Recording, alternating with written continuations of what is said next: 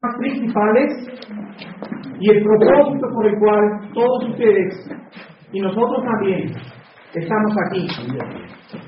Vamos a estudiar hoy en la mañana, en esta primera hora, las bases, los fundamentos bíblicos de la familia, su formación y su caída.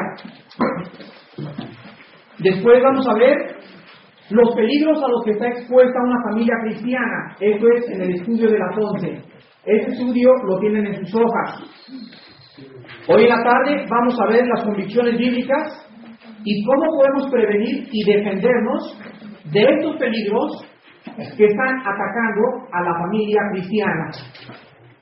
Después vamos a ver las responsabilidades y mañana les daré el mensaje que tienen ustedes ahí que se llama ¿Conoces cuál es la mentira de Satanás? En eso va a estar basado el mensaje de las 10 de la mañana. Muy bien. Abran sus Biblias en Isaías capítulo 55.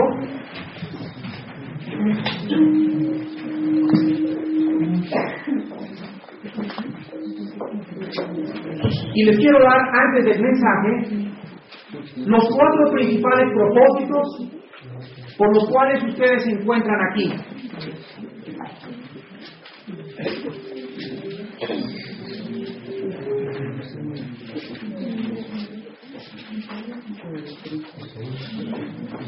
Isaías 55, versículo 6, dice la Biblia.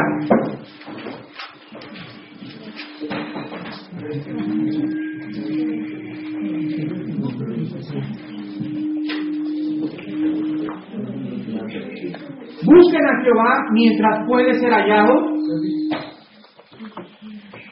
Llámenle en tanto que está cercano. ¿Qué significa esto? Que Dios no siempre puede ser hallado. Significa que no siempre está cercano.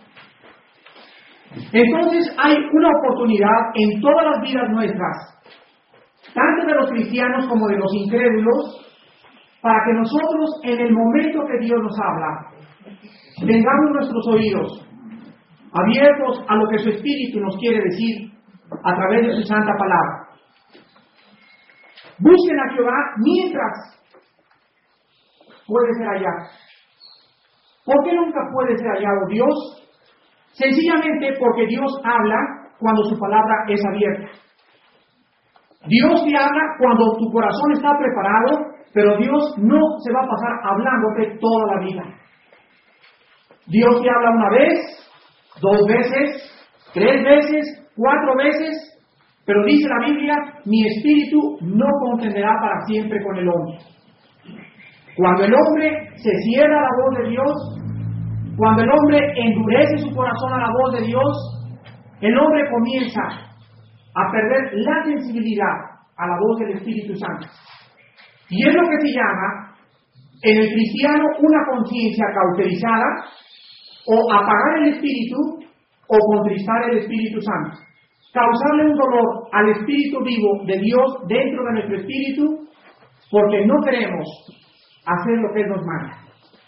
Entonces, el principal propósito por el cual estamos en este campamento es para oír su voz y Dios está cercano a todos nosotros en estos dos días, más cerca de lo que tú te imaginas, porque su palabra va a ser abierta. En segundo lugar, estamos todos aquí en esta mañana para reflexionar lo que Dios nos quiere decir. Proverbios capítulo 2.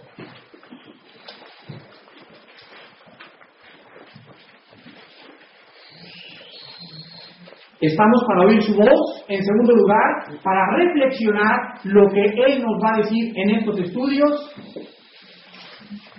Y dice el capítulo 2 de Proverbios, comenzando en el versículo 1, Hijo mío, si recibieres mis palabras, les está hablando a los hijos, no a los incrédulos,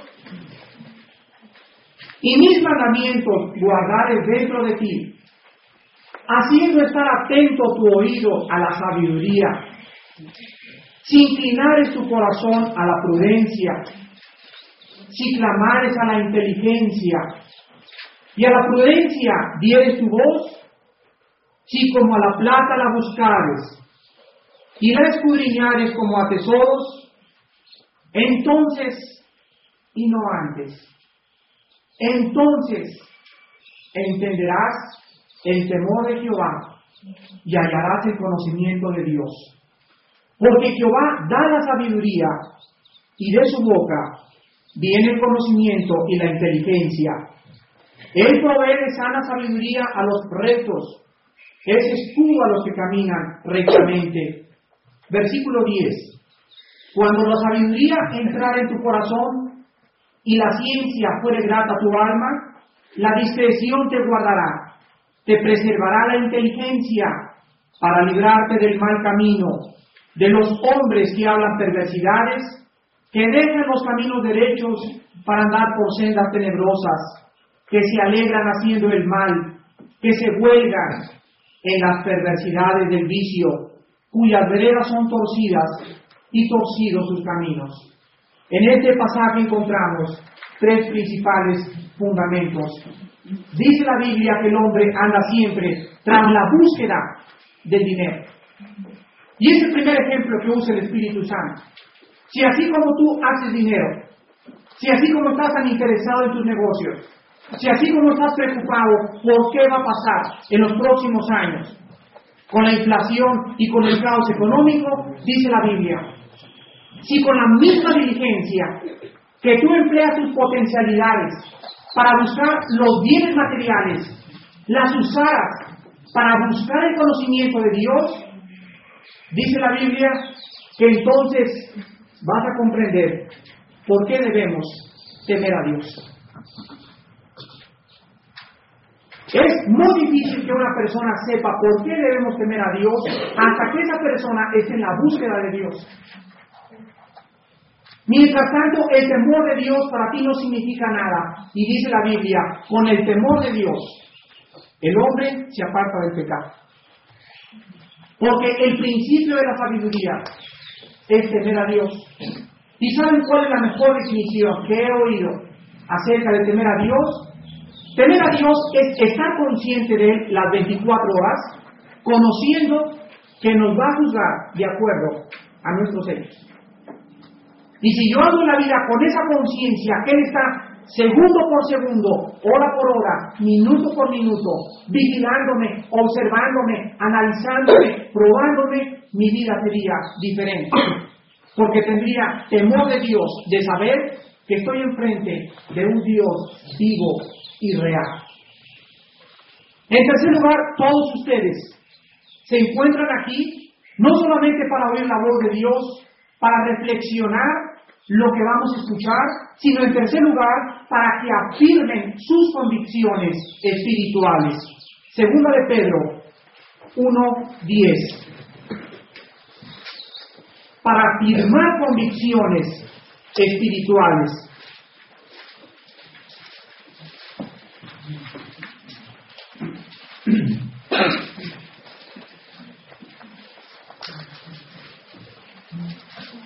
Estas palabras. Por lo cual, hermanos, tanto más, procuren hacer firme su vocación y elección, porque haciendo estas cosas no caerán jamás. La palabra vocación en el griego significa llamado. Y dice la Biblia que tiene que llegar un momento en tu vida, y este momento es hoy para muchos de ustedes. Hoy es el momento en que Dios nos ha traído fuera del mundo en que estamos en México, en la ciudad, para que tengas paz y reflexiones en este día. Es el momento que tú tienes que reflexionar y hacer una decisión firme porque mientras estés como el viento, empujando las olas de un lugar para el otro, nunca podrás verdaderamente ser un cristiano sólido en toda la extensión de la palabra. Entonces, en este día y mañana, muchos de ustedes van a confirmar sus convicciones y van a decidirse por primera vez qué clase de servicio le hemos de dar a Dios. Y en último lugar, no solamente venimos a oír la voz de Dios, a reflexionar lo escuchado, afirmar convicciones, sino en último lugar hemos venido todos nosotros a hacer una decisión con lo que hemos oído. Santiago 1.8.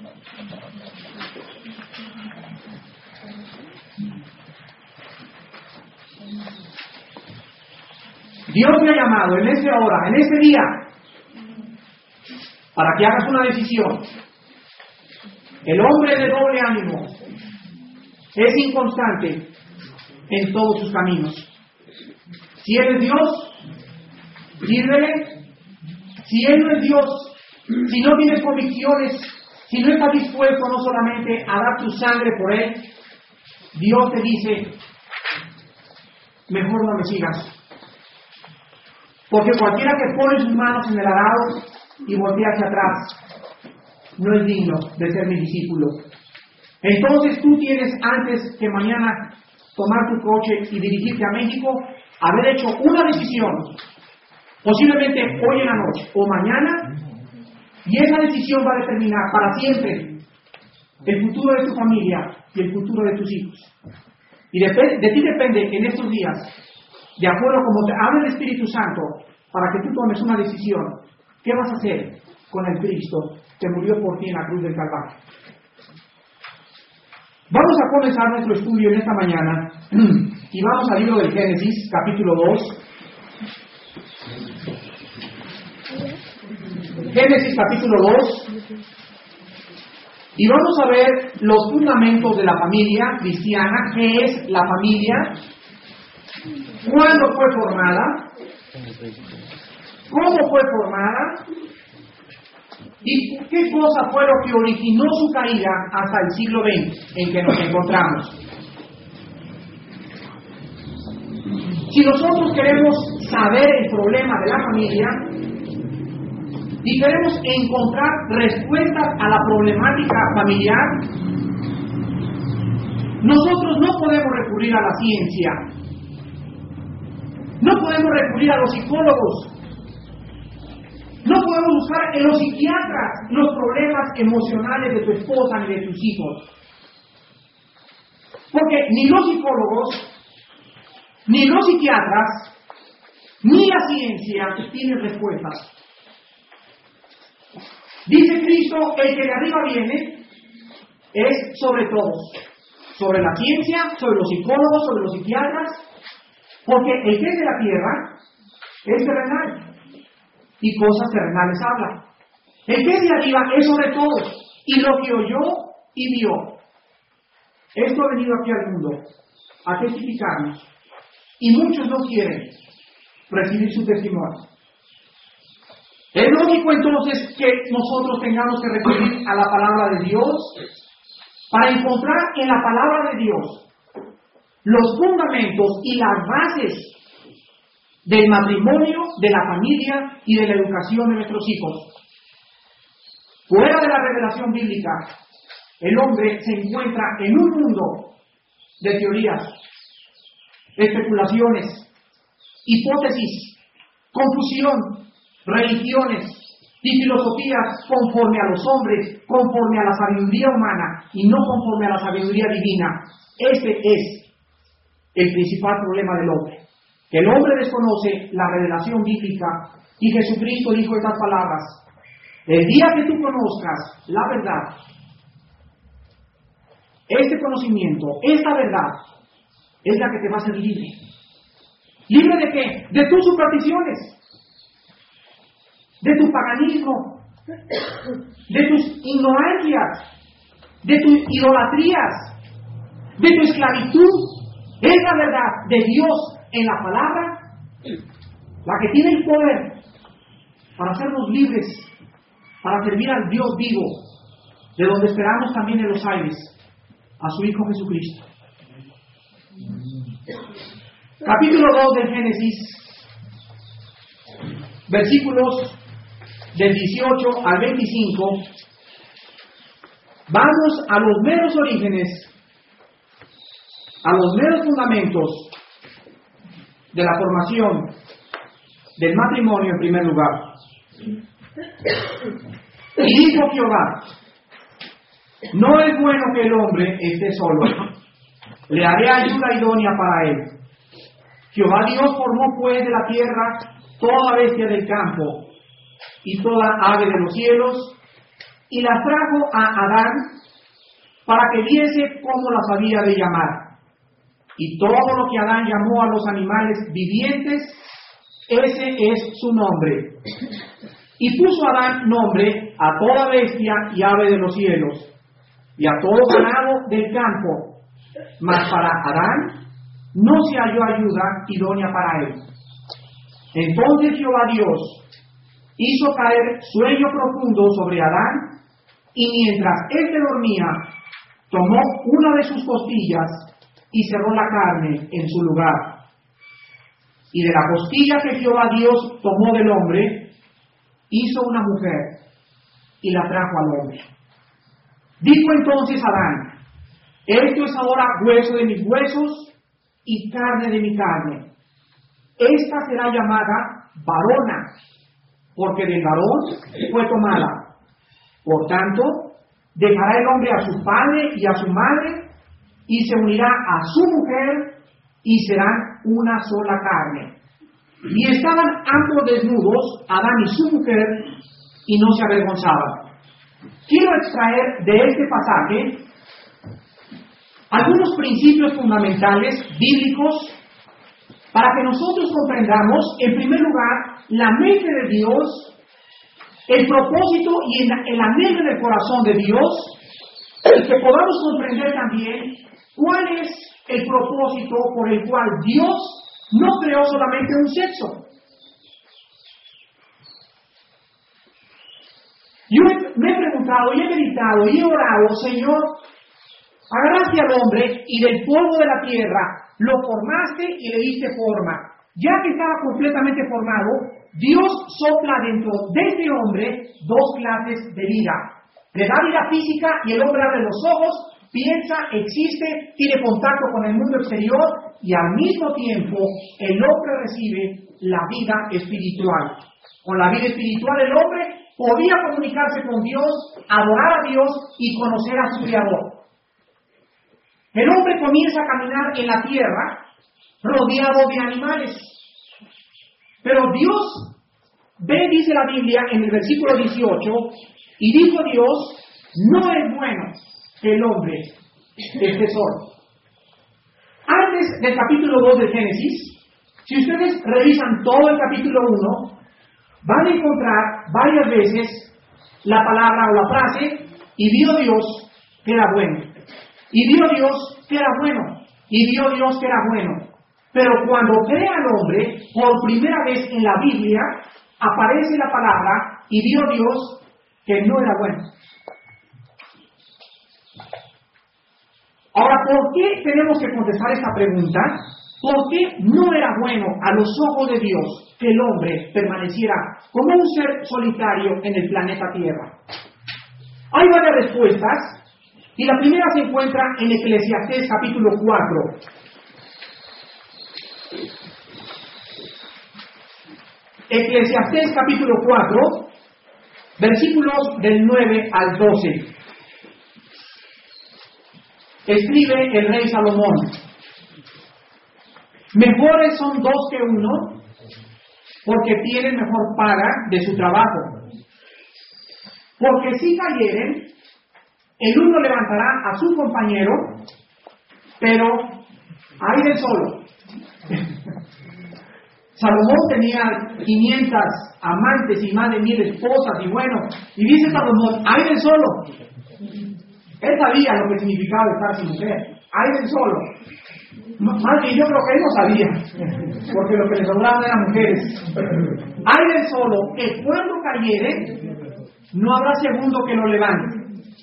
También si dos durmieren juntos, se calentarán mutuamente. Mas ¿cómo se calentará uno solo? Y si alguno prevaleciere contra uno, dos le resistirán.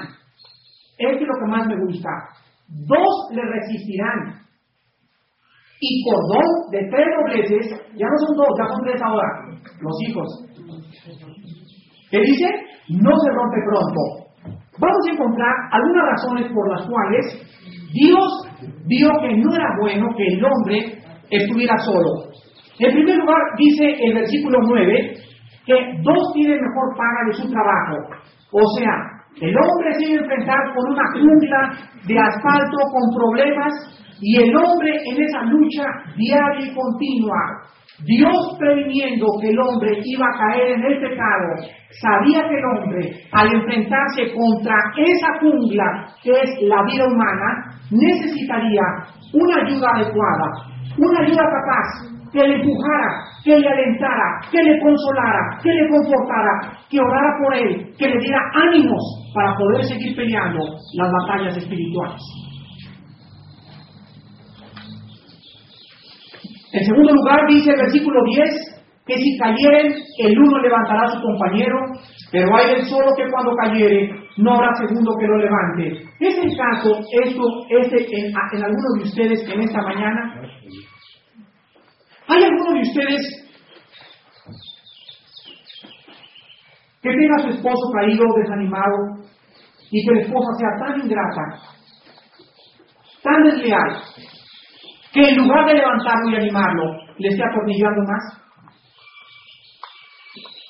¿Hay alguno de ustedes que tiene una esposa que está caída, débil, desanimada, desalentada, y que en lugar de que tú la confortes y la ames y la sirvas más, hagas que más se con tu manera como tú la tratas?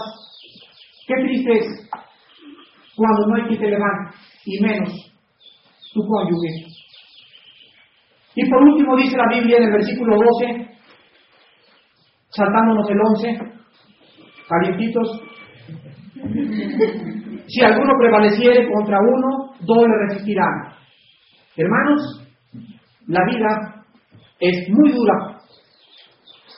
La vida es imposible de acuerdo al punto de vista divino. Vivirla solo. La necesidad básica del hombre es la siguiente. El hombre necesita amar a alguien y ser amado. La necesidad básica del hombre es amar a alguien y ser amado. Y dice la Biblia que unidos resistimos mejor. Y para eso estamos en este campamento para que ustedes se unan más como matrimonios, se unan más como iglesia, porque los tiempos están en que todas las familias que no estén así, así, van a ver el derrumbe y la desintegración del núcleo familiar. Regresamos al Génesis.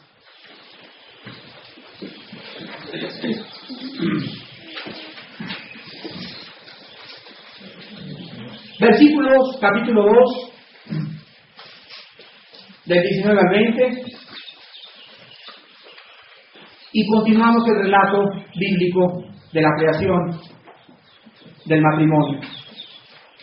Jehová Dios formó pues de la tierra toda bestia del campo y toda ave de los cielos y las trajo a Adán para que viese cómo las había de llamar. Todo lo que Adán llamó a los animales vivientes, ese es su nombre. Y puso Adán nombre a toda bestia y ave de los cielos y a todo ganado del campo, más para Adán no se halló ayuda idónea para él. ¿Qué pasó aquí? Vean ustedes que aquí está el hombre, entonces Dios decide, le voy a hacer ayuda idónea para él, pero parece que a Dios se le olvidó. Y en lugar de crear a la mujer, crea a los animales o los trae para que les ponga nombre.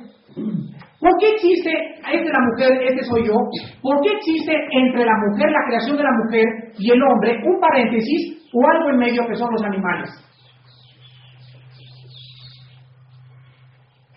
¿No es chistoso?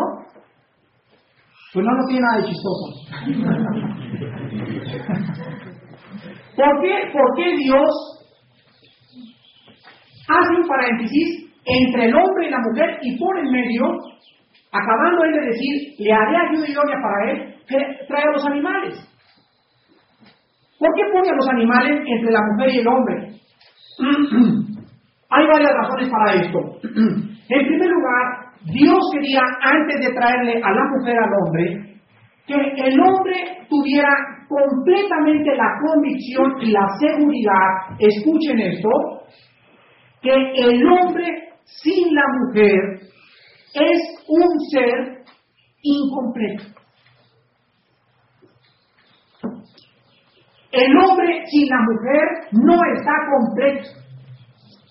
Necesita su media naranja que se una porque el hombre sin la mujer es media naranja. Necesita la otra media naranja y cuando las dos mitades estén así, entonces tenemos una unidad delante de los ojos de Dios.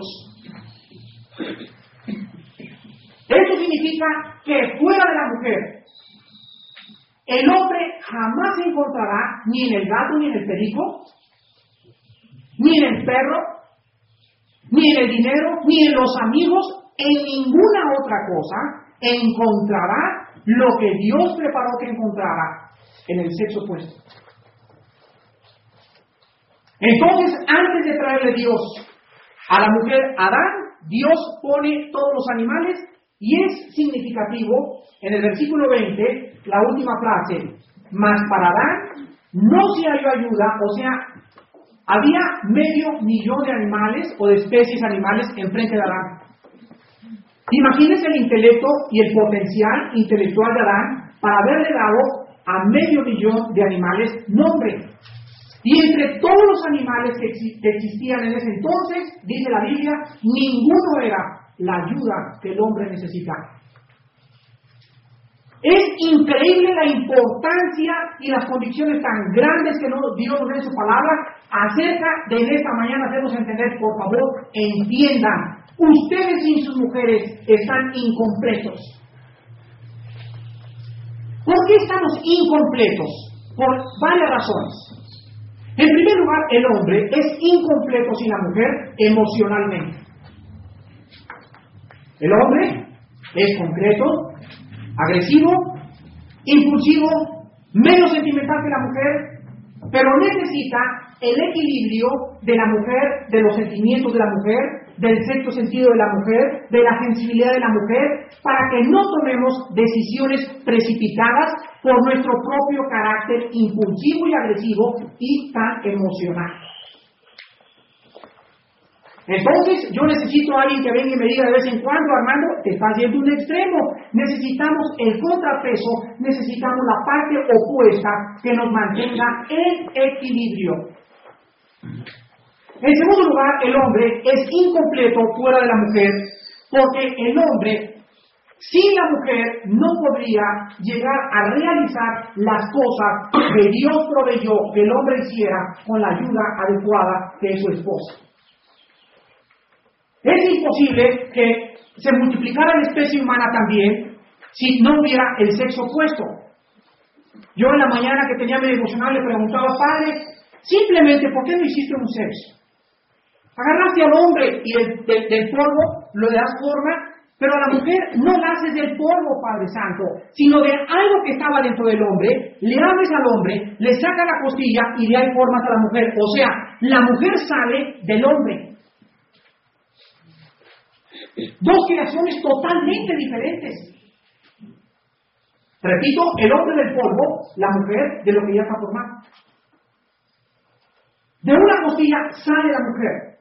Por ahí decía un predicador que Dios hizo al hombre de la costilla y no la hizo de los pies, pudo haber agarrado el dedo gordo y haber formado una mujer del dedo gordo del pie. Pero entonces diríamos, ah, Señor, esto es claro tu lección espiritual. Esto lo hiciste mis pies para que la pise, ¿verdad? ¡Ahí se me queda quieta!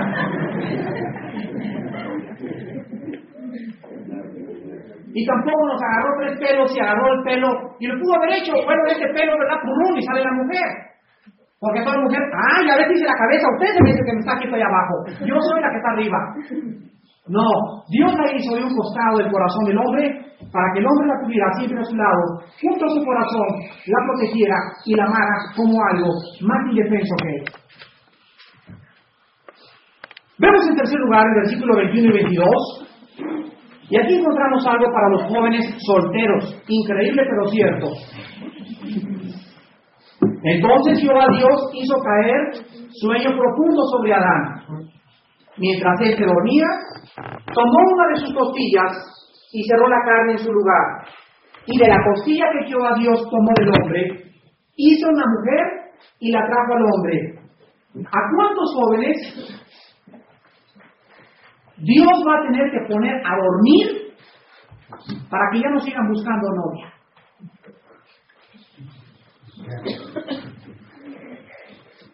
Es una lección que aunque parece para el matrimonio, ya yo lo he tomado en esta mañana para los jóvenes. Es interesante que mientras el hombre no hacía nada, o sea, Dios lo pone a dormir, mientras el hombre está ahí tranquilo, Dios le trae hinchadora de plata para que cuando abre los ojos, ahí está la mujer enfrente que él necesita. ¿De qué nos habla esto, jóvenes, a ustedes, Dios?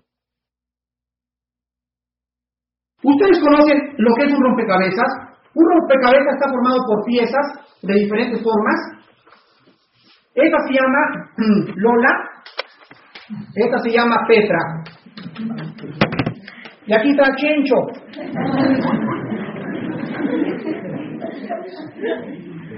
Entonces vean, aquí vamos a poner también a, a Floripondia. Vamos a decir flor para que se oiga bonito. Entonces, Chencho, ¿verdad? Anda picando por acá y, anda buscando. ¿Será esta la pieza que debe encajar aquí? Pero fíjense que la pieza que debe encajar no puede estar con curvas, sino que es una pieza especial. A lo mejor esta encaja con otra pieza. Entonces agarra Chencho y dice, no, esta es, y la pieza debe encajar a fuerzas en su vida. Pero no es la pieza que Dios tiene para él. Entonces viene muchacho, anda con Lola, y tampoco es la pieza que Dios tiene para él. ¿Y cuántas veces a fuerza la agarra y dice, pues aunque no quiera Dios, es para mí? Y como la pone y no forma parte, o sea, no son un conjunto, tienen forzosamente que divorciarse tarde o temprano. Porque no era la ayuda, no era la pieza que encajaba en su vida, porque se adelantó a los planes de Dios. Y acordémonos que Dios tiene dos voluntades. Una voluntad es permisiva y la otra es directiva. O sea, no digas, me casé porque era la voluntad de Dios. Dios pudo haber permitido que tú te casaras porque tú quisiste hacer lo que a ti te daba la gana. Y Él lo permitió para demostrarte en el futuro que quien puede hacer algo y endurecerse contra Él y que le puede ir bien en la vida.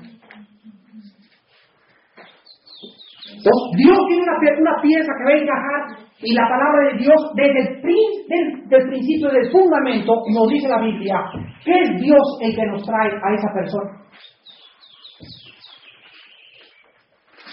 Dedícate, joven que me escuchas, a estudiar tu palabra. Dedícate a crecer en el conocimiento y la gracia de Jesucristo. Ten muchas amigas, ten muchos amigos. No te pongas en serio con ninguna. Si hay alguna que te llama la atención, identifícate espiritualmente con ella. Ora con ella, lee la palabra con ella. Antes de salir, al llegar a su casa, al despedirte, cuando salgas con ella, no hay becho ni abajo en el noviazgo. Cuando ustedes comienzan con caricias y con besitos, tarde o temprano, estás agarrando que esa pieza encaje a fuerzas y vas a lamentarte el resto de tus días por haber brincado a privilegios que no te correspondían. Esperen en Dios y Él les dará las peticiones de su corazón. Guarden silencio ante Jehová y esperen en Él. Él hará. Yo, Jehová, que peleo por ti. El ejemplo más hermoso en la Biblia que yo he encontrado de un noviazgo es el matrimonio del hijo de Abraham, Isaac. Dice un solo versículo en la Biblia en el Génesis que Abraham manda a buscar a una hija para Isaac y cuando viene el camello la muchacha, Rebeca, dice la Biblia en el Génesis, e Isaac se encontraba pensando o meditando en Dios. Cuando le trae la ayuda adecuada, Isaac, ¿qué se encontraba haciendo? Buscando el reino de Dios y su justicia. Y la muchacha le fue añadida. Entonces, ¿por qué esa prisa de que se el tren?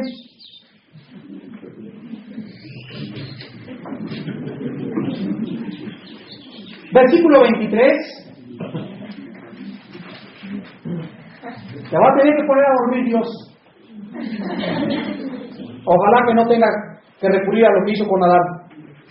Dijo entonces Adán, esto es ahora hueso de mis huesos, carne de mi carne, esta será llamada varona, porque del varón fue tomada.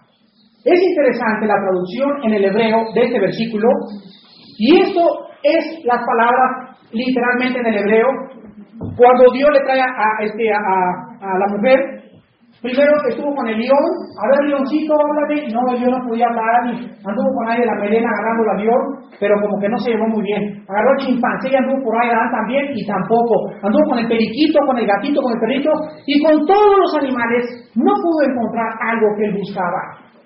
Y cuando de repente le trae una nueva especie Dios y la pone enfrente de él, Adán dice, esta sí es, esta es la que yo necesitaba. Ahora sí me puedo comunicar con ella. Esta siente lo que yo siento. Esta piensa como yo pienso.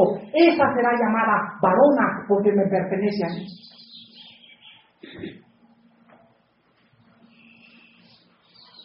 Tú podrías, el día que tú te casaras, jóvenes que están aquí, delante de los ojos de Dios ser honesto y decir, esta sí es Padre Santo, después de haber visto 100 muchachas, no que anduviste con ellas, pero que estudiaste con ellas, oraste con ellas y por fin encontraste y le puedes decir, esta sí es mi varona, esta sí es carne de mi carne, esta sí va a ser la madre de mis hijos. ¿Podrías tú el día de tu boda decirle estas palabras a Dios? He encontrado, Padre Santo, por mi paciencia y mi confianza y mi fe en tu santa palabra, que tú has traído a mi vida lo que yo necesito para pelear juntos en una junta. Y por último, el versículo 24 y 25, encontramos en el versículo 24 la esencia de lo que es el matrimonio. Repito, en el versículo 24 se encuentra la esencia y el significado del matrimonio. Por tanto, dejará el hombre a su padre y su madre y se unirá a su mujer y serán una sola carne. El matrimonio significa tres cosas principalmente. Primero, dejar, cortar por este lado, cortar por este lado y comenzar una nueva vida. Dejar significa abandonar hábitos antiguos, antiguas costumbres, significa comenzar a vivir una vida diferente y el principal error de los matrimonios jóvenes es cuando el matrimonio se trae a su casa a la suegra, al suegro, al cuñado o al primo a vivir con ellos. No es el propósito de Dios que un matrimonio joven tenga familiares viviendo con ellos en su casa. ¿Por qué? Porque el 60% de los divorcios, escuchen esto, en América Latina, son causados por terceras personas viviendo en los hogares. El matrimonio joven recién casado necesita agarrar y irse allá su bupla.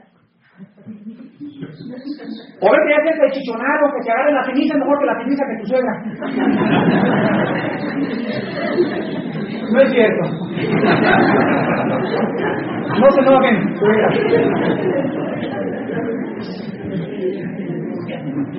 Pero váyanse lejos, hermanos. No lo digo yo. Lo dice la palabra. Huyan, huyan, porque viene algo peor que el fuego y el granizo. Entonces es importante que formen una nueva vida, que se le quemen los frijoles, que se le quemen, que le pega, pues que le pegue, que se aguante y que no diga la mamá, ay, hijita chula, vete a la casa, es un monstruo tu esposo. No, señor, usted se casó, se aguantó, regrese con su esposo y se aguanta. Aquí no viene con maletas, vámonos a su casa, sea fiel al marido. Es lo que dice el capítulo 2 del libro de Tito, que las mujeres enseñen a amar a sus maridos, para que la palabra de Dios no sea blasfemada. Entonces es dejar, ¿verdad?, tu perico, a tu gato, al suegro, a tu mamá, a tu esposo, y acabaste con tu antigua vida. En segundo lugar, es comenzar a unirse y esta palabra en el hebreo, se unirá a su mujer, vean ustedes lo que significa. Esta palabra es la palabra pegarse, pegarse con goma. Y se unirá a su mujer, o sea, el hombre y la mujer se unen, y quiero que vean esto. Si yo pego estas dos hojas, quiero preguntarles a ustedes, ¿cuántas hojas ven de perfil? ¿Perdón? ¿Por qué una? Porque ya no son dos, sino es una. Y si yo pego con goma estas dos hojas y trato de despegarlas, ¿qué va a pasar? Es exactamente lo que va a pasar si tú sigues pensando en el divorcio. En la Biblia no hay divorcio, porque lo que Dios une no lo separa el hombre. Y esto es un misterio. Esa unidad del matrimonio es un misterio. Efesios capítulo 5. Un misterio es una verdad no revelada en la palabra de Dios. Lo que está revelado ya no es misterio. Efesios capítulo 5, versículo 30, y el apóstol Pablo repite las palabras de Génesis.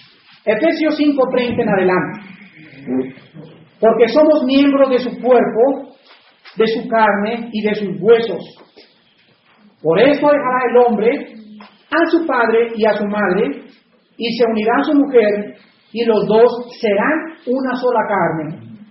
Grande es este misterio, sigue siendo un misterio. Grande es este misterio, mas yo digo esto respecto de Cristo y de la iglesia. Por lo demás, cada uno de ustedes ame también a su mujer como a sí mismo y la mujer respete a su marido. Regresamos al Génesis.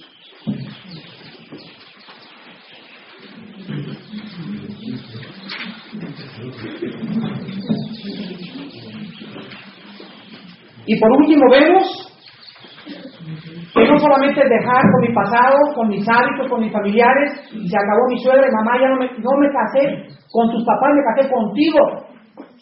No me los traigas, por favor, a la casa, que nos vengan a visitar, no hay ningún problema. Sigan honrando a sus padres, pero que no vivan con ustedes, por favor. Ni siquiera junto a tu casa. Porque va a estar con el cuchillito de palo día y noche. Dejará entonces el hombre a su padre, la antigua vida, se unirá, o sea, comenzarán los dos a formar una nueva unidad. Y en tercer lugar, serán una sola carne.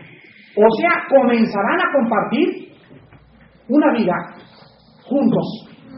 Antes me gustaba tirar mis catequines por allá, este, me gustaba hacer lo que yo quería, tenía responsabilidades, pero cuando yo me caso delante de Dios con mi esposa, ahora tengo que compartir mis emociones, mis sentimientos, mis frustraciones, todo lo que hay en mi corazón con la parte que está unida a mí, porque ya no soy yo, sino que Dios nos ve como una sola unidad.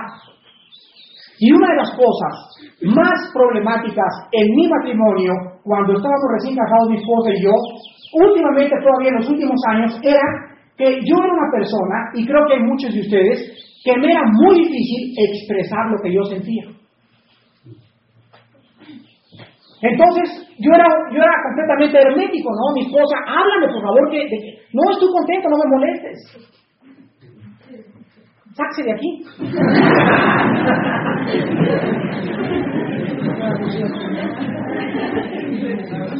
¿Por qué? Porque el ego, ahí estaba, el antiguo Armando, en el trono, en el corazón. No, si tú, tú, tú, ves aquí los platos y la, y la a barrer y a aspirar y, ahí se ve que me queda, ¿no? Pero no había comprendido, fue muy difícil a través del tiempo y de comprender y de la palabra y de orar y de quebrantamientos y adversidades hasta que Dios me está y me sigue enseñando que ha puesto una compañera junto a mí para que compartamos una vida juntos los dos por todos los siglos de los siglos hasta que Él venga. Entonces, jamás piensen ustedes y que no se mencione en una familia cristiana la palabra divorcio, porque no existe. ¿Qué creías? ¿Que ibas a encontrarte un hombre perfecto? No existe el hombre perfecto. Que tu mujer la encontraste es que no pensaba yo que era la mujer que creía. ¿Qué creías que ibas a encontrar algo perfecto? Vean ustedes las artistas de Hollywood. No quiero mencionar nombres. Hay una señora que lleva ocho esposos. ¿Por qué? Porque se casa con uno, no, es este, y va con el otro, con otra pieza, no es esta, ni esta, ni esta, ni esta, ni esta, ni esta. Y ocho matrimonios. ¿Y qué espera? Que va a encontrar el hombre perfecto. Ella está buscando el hombre perfecto. Y les voy a decir por qué. ¿Por qué es inmadura? Una muchacha de 25 o 30 años de edad, ya no una mujer de 40 años o 50 años, que comienza a pensar, mi esposo esto, mi esposo lo otro, es una mujer inmadura. Porque una mujer que es madura en el espíritu, dice la Biblia, el amor todo lo soporta. El amor todo lo sufre. El amor no busca lo suyo, busca lo de los demás. Entonces, tú has puesto una, una mujer en mi vida, Señor, es imperfecta, débil, este, tiene problemas eh, eh, emocionalmente, bla, bla, bla, bla, todas esas cosas. Ahora, Señor, yo quiero reconocer en esa mujer que tú has traído a mi vida la ayuda que yo necesito. Y si es así, asá, asá, asá, es porque es la clase de persona que yo necesito para mi equilibrio emocional y espiritual. Entonces, cuando te pelees con tu mujer y te agarres en las llaves del coche y abres la puerta, ¡brum! y te subas al coche y te vayas, vete por el camino y ve diciéndole, Padre, gracias por la esposa que me has dado. De veras, la alabanza es la mejor arma contra Satanás. Y Satanás va a decir, yo, este cuate viene estar enojado. Ah, ah, ah, te engañé. Estoy contento porque me enojé hace cinco minutos, Satanás. Pero mi enojo no se está poniendo, el sol no se está poniendo sobre mi enojo. Me duró cinco minutos, pero aquí en periférico, Señor, alabado sea tu nombre, gracias por esa mujer que me has puesto y que me está ayudando, aún como sea, porque es la mujer que tú me has puesto en mi vida. Y dice la Biblia, sométanse a Dios, reconozcan a Dios, saquen experiencias constructivas de todos sus pleitos y Dios enderezará nuestras veredas. Y por último el versículo 25 dice la Biblia, y aquí encontramos lo sublime, lo espiritual, la transparencia, la pureza, la sinceridad del matrimonio. Y estaban ambos desnudos, Adán y su mujer, y no se avergonzaban. Significa lo siguiente, que cuando el hombre y la mujer están unidos delante de Dios, las vidas de estas dos personas tienen que ser transparentes, sinceras, una con el otro, porque no tengo nada de qué avergonzarme con mi esposa. Puedo estar delante de ella y mirarla los ojos, con ojos transparentes, y ella sabe cuando mis ojos son transparentes, porque en mi vida no hay adulterio. Pero qué horrible es cuando no puedes mirar a los ojos a tu esposo, o cuando no la puedes mirar a los ojos, porque tu conciencia está manchada con el pecado del adulterio. Libro de Proverbios, capítulo 6. Proverbio 6, del 32 al 35. Mas el que comete adulterio es falta de entendimiento. ¿Qué leímos en el capítulo 2 de Proverbios? Que cuando entenderíamos el temor de Dios, ¿cuándo? Cuando permitiéramos que la sabiduría entrara a nuestra alma. Ahora, entonces una persona que no tiene entendimiento es sinónimo de falta de sabiduría y de conocimiento espiritual. ¿Por qué? Lo dice aquí mismo. Corrompe su alma el que tal hace. Heridas y vergüenza hallará. Y su afrenta nunca será borrada. Porque los celos son el furor del hombre y no perdonará en el día de la venganza. No aceptará ningún rescate, ni querrá perdonar, aunque multiplique los dones. ¿Cuánto tiempo crees que va a pasar entonces? El día que se rompa esa unión espiritual entre tu esposa y tú, manches tu matrimonio con la herida y con la vergüenza del adulterio, ¿cuánto tiempo crees que pasará, mi hermano, para que esa herida sea borrada en el corazón de tu esposa.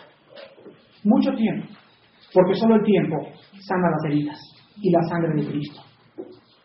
Cinco años, ocho años, la mayor parte de los matrimonios que mi esposa y yo tenemos, que van a la casa a pedirnos consejo, llega la esposa y me dice, Armando, es que hace cuatro años mi esposa me engañó y no lo he podido perdonar. La mayor parte de los problemas que están ocasionando conflictos en los matrimonios son problemas de culpa en el corazón. Esa culpa que está ahogando y corrompiendo y que se ve el marido y ella no sabe si se lo volverá a hacer lo que le hizo hace cuatro años. Se convierte en un infierno ese matrimonio. Porque ese hombre era un insensato. Nunca comprendió que estaba corrompiendo su alma, no solamente delante de su esposa, sino delante de los ojos de Dios. Podríamos volver otra vez en el siglo XX a formar el plan original que Dios tiene para nosotros como casados.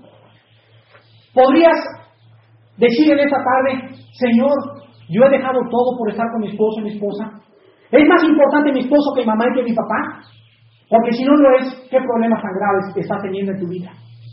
Señor, ahora estoy compartiendo y ahora, hoy en la tarde, ahorita que salgo del jardín, le voy a decir a mi esposa algo que nunca le he querido decir. No tus pecados, tus sentimientos. Yo siento que nos hace falta esto, que nos, hace falta el otro, que nos hace falta abrir las líneas de comunicación en el matrimonio. Quisieras en esta tarde decir a tu esposa, Hace cuatro años tú sabes que yo te engañé, pero quiero de ahora en adelante prometerte que vamos a vernos transparentemente, que no vamos a tener nada de que avergonzarnos mientras nosotros no retornemos al programa original que Dios tenía para con nosotros, nuestros matrimonios. No puede decirse que reine y viva la paz en nuestro hogar. Quisieras tener paz en tu vida, ¿por qué no regresas al plan original de Dios y en esta mañana le pides perdón?